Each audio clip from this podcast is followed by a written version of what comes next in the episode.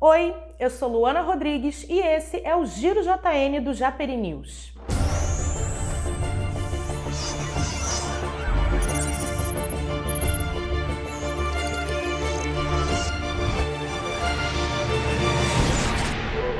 Rede francesa Obramax, um dos maiores varejistas de materiais de construção, irá investir 400 milhões de reais no Rio de Janeiro.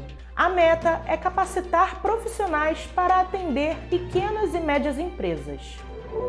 O presidente da Alerj e deputado André Siciliano divulgou em suas redes sociais a implantação da Lei 9.355 de 2021, de sua autoria, que permitirá a redução de 25% dos impostos até 2032 na cadeia de alimentos por todo o estado do Rio escolas da rede estadual estão autorizadas a reabrir. O retorno aconteceu de modo híbrido, com parte das aulas de maneira remota e outra de forma presencial.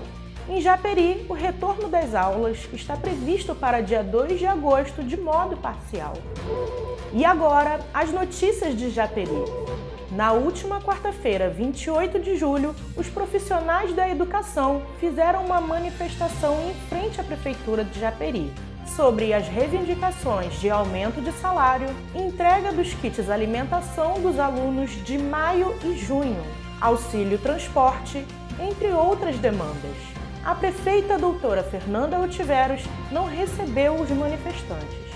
O CEP Japeri informou à nossa redação que esse é o início de uma série de ações desenvolvidas para reivindicar os direitos dos profissionais da educação recebemos através do nosso WhatsApp a denúncia do nosso seguidor que relata o atual descaso encontrado na subida do Pico da Coragem.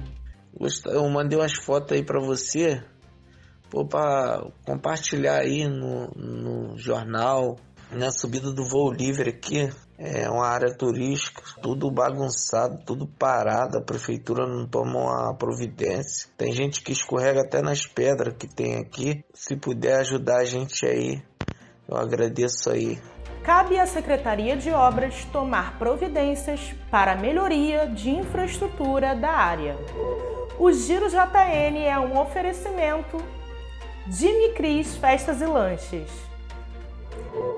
Acompanhe o Japeri News nas redes sociais, nas plataformas de áudio digital e no site japerinews.com.br. Eu sou Luana Rodrigues e esse foi mais um Giro JN do Japeri News.